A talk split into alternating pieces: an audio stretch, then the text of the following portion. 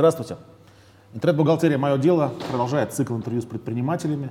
Сегодня у нас в гостях Александр Идрисов, основатель Strategy Partners Group, компания, которая занимается стратегическим консалтингом. Не то, что вы подумали, а то, что занимается вообще в мире, в общем, немногие да, компании.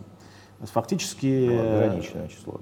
Strategy Partners Group — это э, компания, которая составляет конкуренцию таким мировым брендам, как McKinsey, Bain, BCG. BCG. Александр, спасибо, что пришли. И первый вопрос тогда, как удалось вот войти в этот узкий круг таких мировых брендов консалтинга стратегического? Ну, в действительности пришлось сильно поработать в течение длительного довольно периода. У нас довольно долгая история уже у компании, но формироваться как правильно, как компания, мы начали только в начале 2000-х, когда ко мне присоединился мой партнер, просто бывший глава стратегической практики в Артуда Литл, он возглавлял тогда в Лондоне стратегическую практику, бывший партнер Маккинзи Филипп Мадиана. Придя к нам в компанию, он заложил правильную основу просто этого бизнеса. Когда у тебя партнер знает, как работает этот бизнес, соответственно, начинает выстраиваться правильно.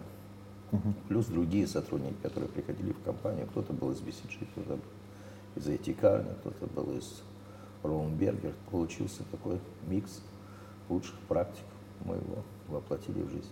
Приятно, что в России тоже есть такая компания. Я так понимаю, что у других э, нет компаний таких, э, такого э, уровня стратегического вопроса. Ну, конкурирующих вот стройки практически нет. Ни, на развивающих рынках точно нет. Угу. Занимающих такую позицию.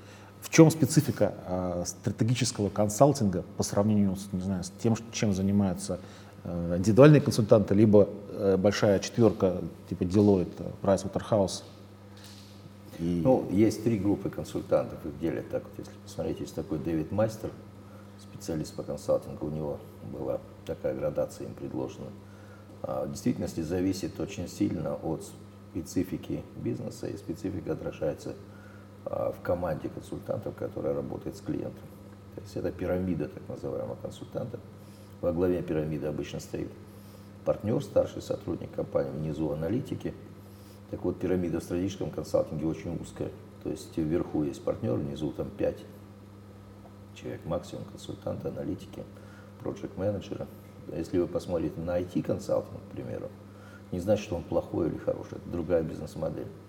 Uh-huh. А, то вы увидите обратную сторону, там может быть до 50, а, соответственно, под партнером консультантов, это такая плоская пирамида. Соответственно, а, как называл их а, Дэвид Майстер, он выделил три такие круга. Первый называл Brain, это как раз стратегические консультанты.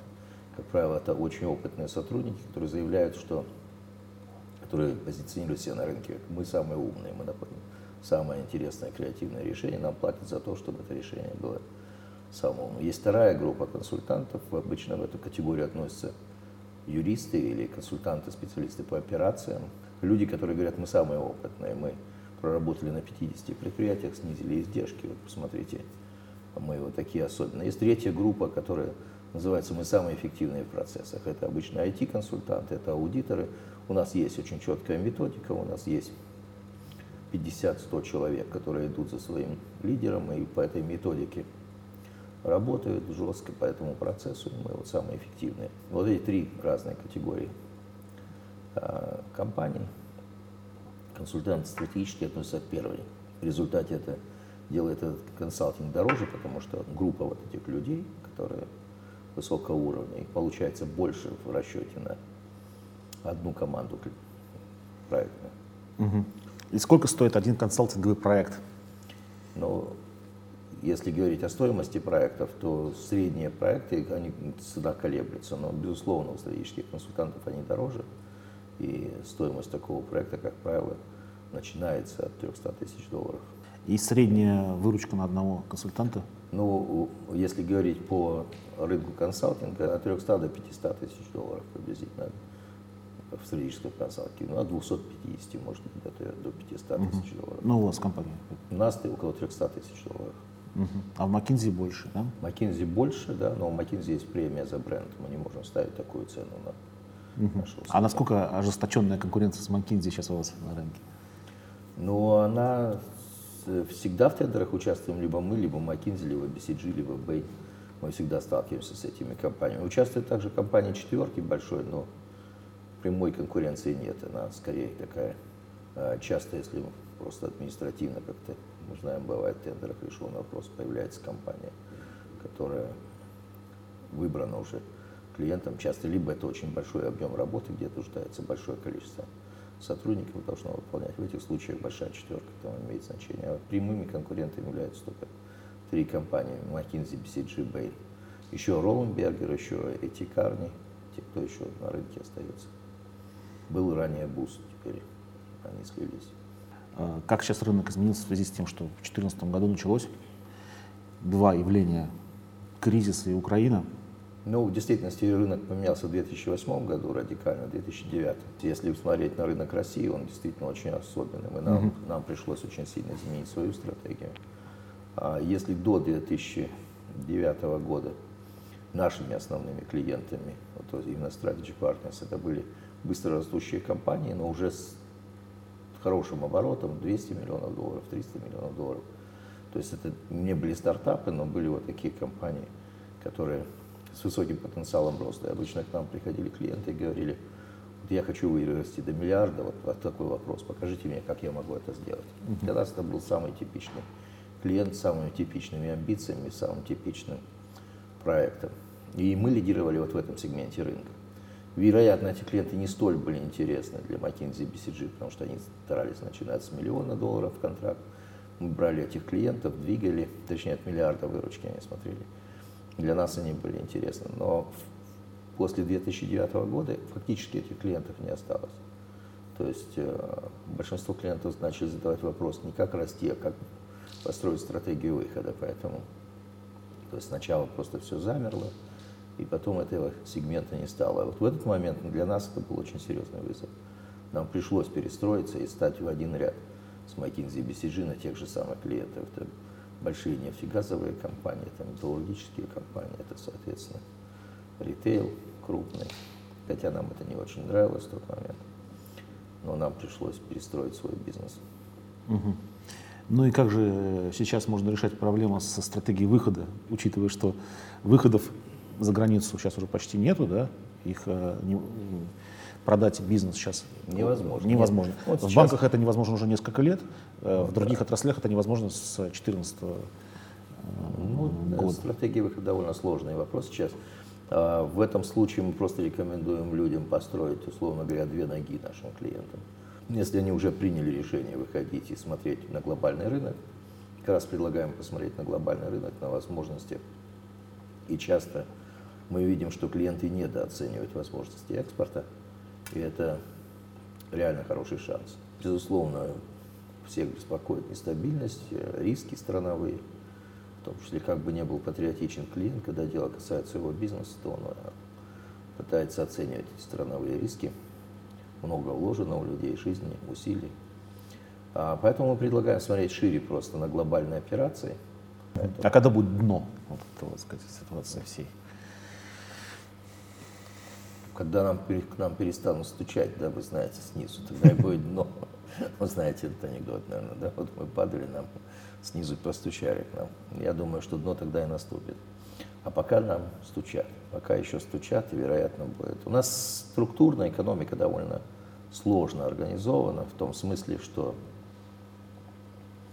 а, кризис же у нас рукотворный в значительной степени. То есть мы его сами сотворили, никакой там мировой заговор. Заговор помог там отчасти, санкции помогли. Но основное это не в этом, основное в том, что у нас источников дохода очень мало.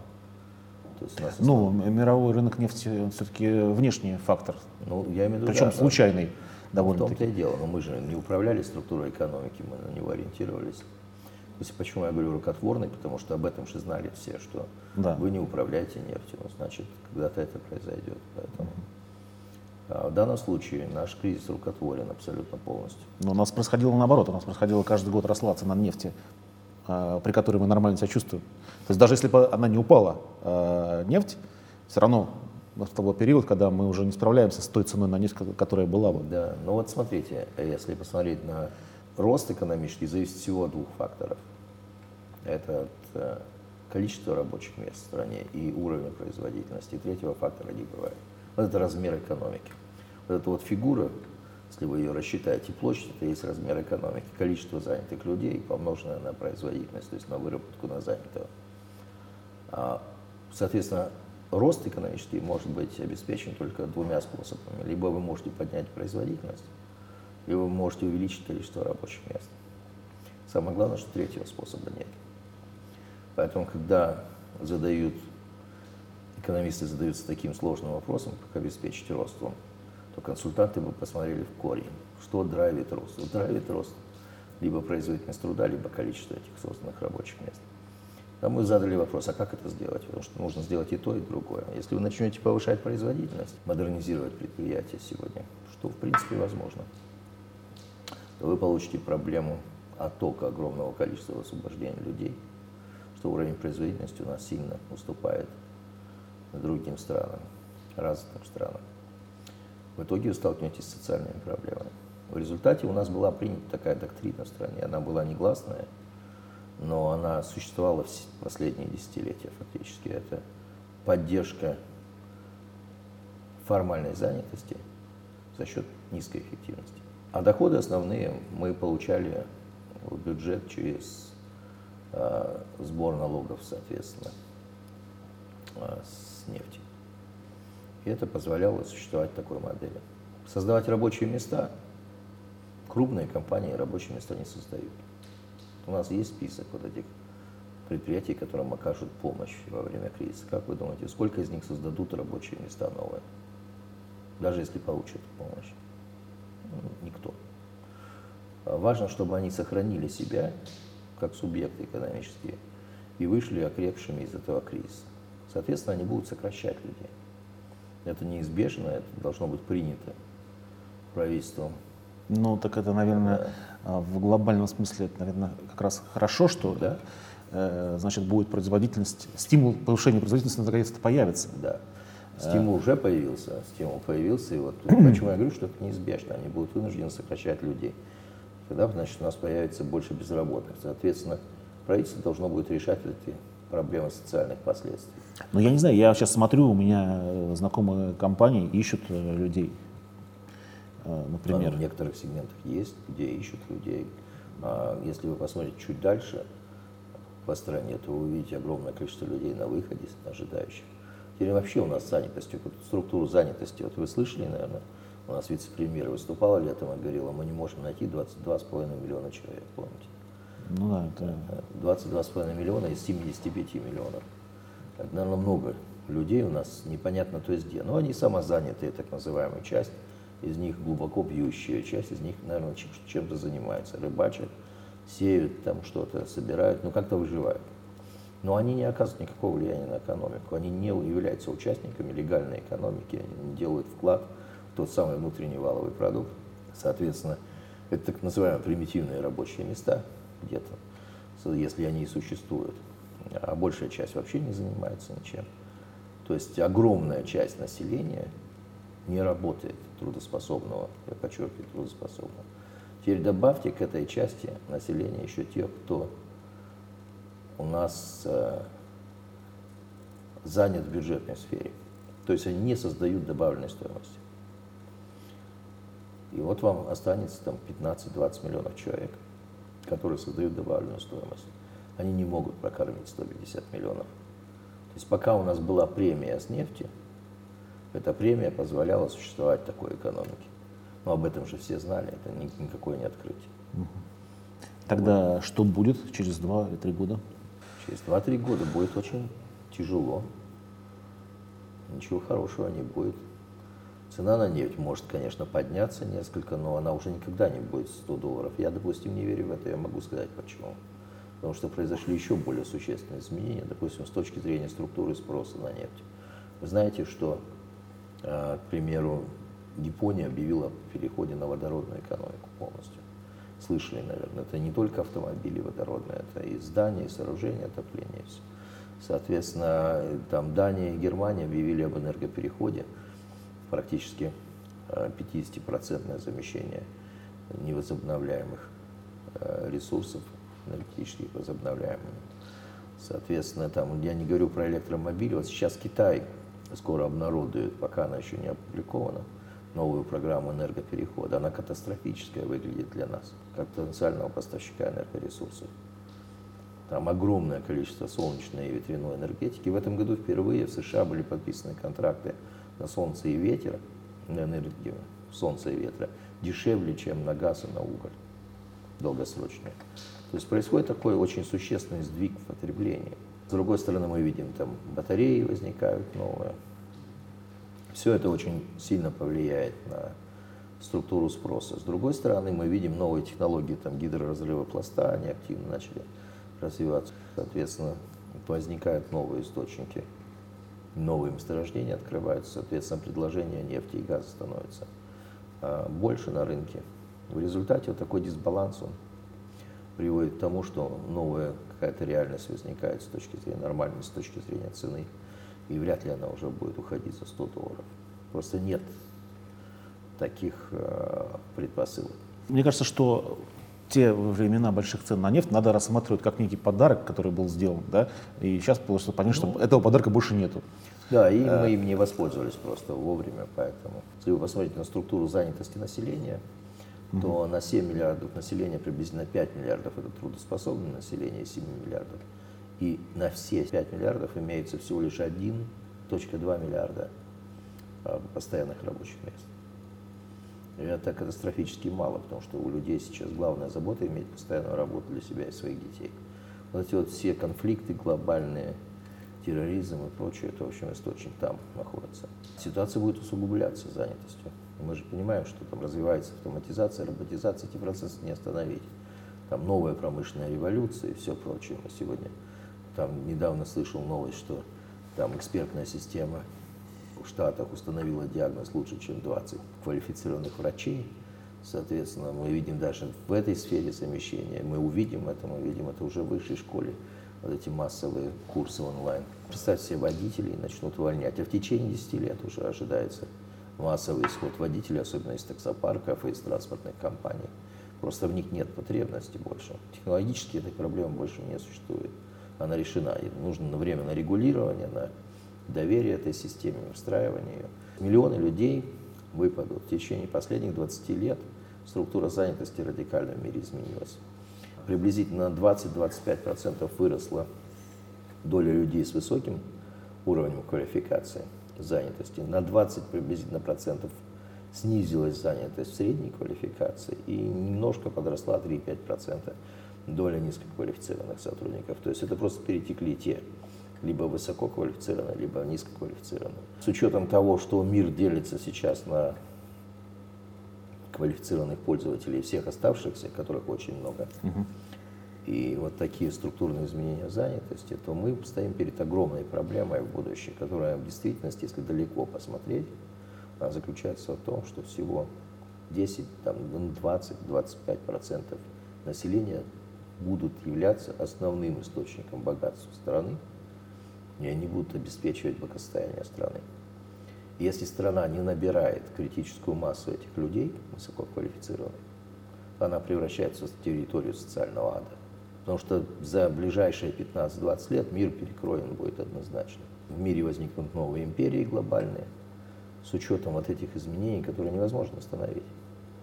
И в мире возникнут территории социального ада. И сейчас для России, в общем, действительно самая большая проблема это вот не превратиться в эту территорию, потому что у нас пока все к этому, угу. все в этом направлении. А вот э, Америка имеет шансы в такой территории превратиться? В Америке около 40% это так называемый креативный класс. Это вот те самые высококвалифицированные люди. А у нас уже есть призывы не учить английский язык. То есть, что такое конкурентоспособный, что такое русский конкурентоспособный? Вот я бы говорил там о русском как о конкурентоспособном русском в первую очередь. Да? А что такое конкурентоспособный русский? Это русский, который говорит лучше шведа на английском языке. Русский, который знает математику лучше корейца, там, физику лучше финна. Вот это конкурентоспособный русский. Мы строим другого Но человека. у нас э, программисты очень конкурентоспособны. Да, у нас есть конкурентоспособные программисты. Интернет-сервисы у нас очень конкурентоспособны на самом деле. Да, да. Мировом. У нас есть сферы отдельные, которые при должном внимании могли бы, конечно, существенно добавить к экономике, более существенно, чем это происходит сегодня. Вы знаете, кстати, что IT-бизнес в Беларуси развит лучше, чем у нас. Если посмотреть целиком на совокупность, вот, на отношения числу занятых в IT-бизнесе, к экономике на занятого, долю, которую... Нет, ну по доле да, потому что там крошечная экономика сама по себе. В любом случае мы видим довольно существенный рост и прогресс. Угу. То есть у нас тоже был такой рост, сейчас у нас как раз не очень хорошая так, ситуация. Напугали, напугали. Нет, почему не напугал? Это как раз приводит к тому, что происходит на рынке профессиональных услуг. Но, то есть у нас есть клиенты государства, есть клиенты, соответственно, корпорации. И вот вопрос стратегического планирования как раз относится к этим принципиальным вопросам. Я думаю, у нас хороший кейс Казахстана для нашей компании, потому что мы делали и в значительной степени помогали и стратегию делать несколько лет Казахстана. И вот последнюю программу э, мы разрабатывали, помогали правительству, э, которая называется у них индустриальное инновационное развитие. Для нас он интересен этот кейс, что он показывает, что страна с тяжелой структурой экономики, находящаяся еще в большей зависимости от нефти и газа, от сырья вообще, там, металлургии, чем Россия, в состоянии проводить изменения. Если правительство имеет к этому волю и настроено это делать. Для нас это хороший кейс, по крайней мере, посмотреть, чтобы потом не ссылались ни на кого. Вот даже Казахстан, который находится в более сложной ситуации, у нас, правда, уже есть аргументы, говорят, но они же маленькие, их всего 15 миллионов, а у нас 150. Угу. Хорошо. Вот что сейчас нужно делать в стране, чтобы вот не оказаться в территории того, того самого социального ада через... Там, Нам нужно поставить перед собой цель иметь вот те самые 40-50% среди занятых людей, которых относят... Креативный класс – это не, не народ с этой с айфоном. площади придумал. Это, это, это термин, используемый профессором Флорида. Угу. Он вывел там... Но у нас это используется термин исключительно, чтобы да. э, оскорбить э, людей, да, которые да, да. имеют какой-то протест. Криакл. Нет, к креативному классу относятся а. учителя, врачи, угу. ученые, дизайнеры, художники, музыканты, менеджмент, профессионалы, как раз имеется в виду консультанты, всякие аналитики, инженеры. Это все креативный класс в целом называется. Вот таких людей, кто занимается, зарабатывает деньги интеллектуальным трудом. Угу.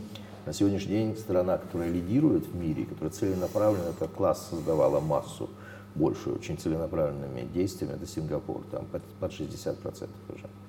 В США, если я не ошибаюсь, около 38%. А в странах-лидерах, если взять 15 стран лидеров по конкурентоспособности, сегодня мировой, это около 40%. То есть если численно у нас мы можем причислить себя тоже к этому классу, у нас много формально людей, которые занимаются умственным трудом, но э, мы не создаем добавленную стоимость почти. У нас качество этих людей очень низкое в значительной степени. Есть, конечно, хорошего качества люди, нельзя сказать, что как раз у нас очень хорошие предпосылки, которые всегда были достаточно сильный уровень начального образования, он сохраняется до сих пор. Такое начальное образование, естественно, научное, я хочу подчеркнуть. Физика, математика в начале. У нас а, достаточно, ну, средний уровень высшего образования сохраняется, еще средний, конечно, проблем большое количество. Но, в то же время у нас люди, выйдя из вузов, больше не учатся практически, считая, что они постигли все. Вот это существенное отличие от других стран. А мы видим, что люди живут дольше в мире, люди пытаются там реализовать три карьеры за свою жизнь. Я слышал недавно интервью одного человека, который сказал, у нас цель реализовать три карьеры за свою жизнь, как минимум. А это значит, что люди пытаются освоить что-то новое, обучаются. Так вот это первое, что нужно сделать. Нужно создать эту критическую массу этих людей. И здесь есть три важных фактора, которые, по мнению того же профессора Флорида, их можно использовать для оценки, влияют на результат. Фактор первый – это наличие в стране источник, если страна является источником новых технологий, э, соответственно, и применения, это возможность для самореализации людей. А второе – это наличие того самого класса креативного, то есть возможность их рождения детей, воспитания – превращение их в этот класс, дальше их удержание в стране, то есть создание условий для них работы, чтобы они не уезжали отсюда, чтобы им как раз казалось это лучшим местом на Земле для самореализации. И третье – это толерантность религиозная, межнациональная и прочее. Соответственно, вот как в этих трех направлениях технологическое развитие, вот создание условий для жизни талантливых людей на территории, если мы будем выигрывать эту борьбу за таланты. И третье – это толерантность. Как в этих трех направлениях будет развиваться страна, от этого будет зависеть, будем ли мы иметь вот эту критическую массу этого класса людей. Пока мы видим тревожные, назовем это тревожными сигналами, до мракобесия такого, уже отчаянного, невежества воинствующего. Это очень опасно для страны. В стране достаточно много адекватных людей, которые это понимают. Но... Ну, э, разве в какой-то большой стране может быть так, чтобы не было вот этого мракобесия? Мне кажется, э, какой-то процент придурков Важно. и идиотов, он как бы есть в любом Важно, обществе. Не то, сколько у тебя придурков и идиотов, важно, кто эти люди, какие позиции они занимают, занимают в стране, влияют ли они на умы других людей, угу. являются ли они ролевыми моделями.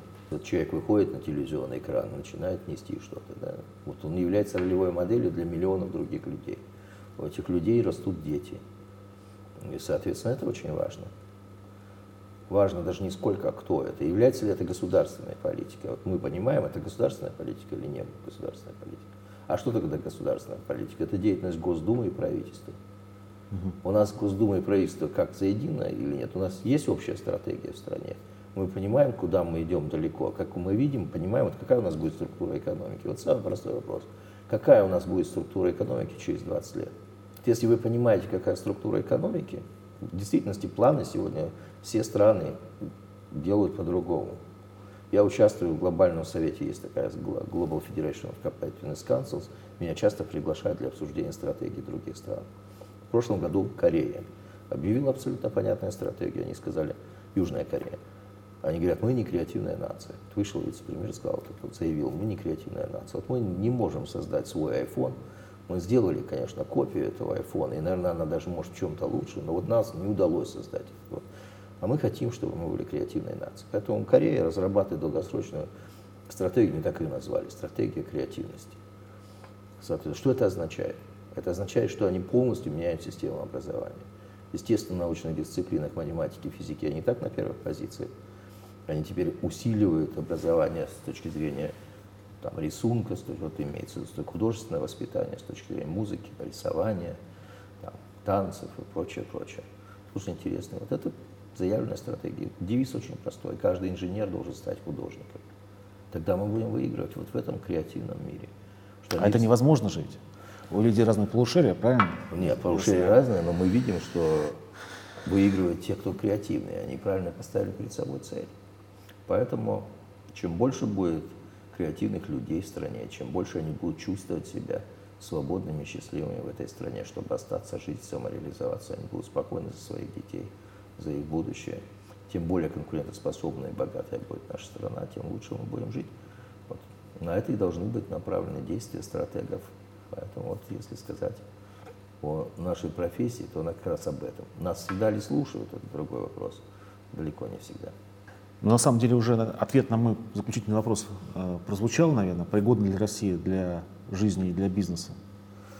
Ну, я считаю, что она пригодна, просто потребуется существенные изменения.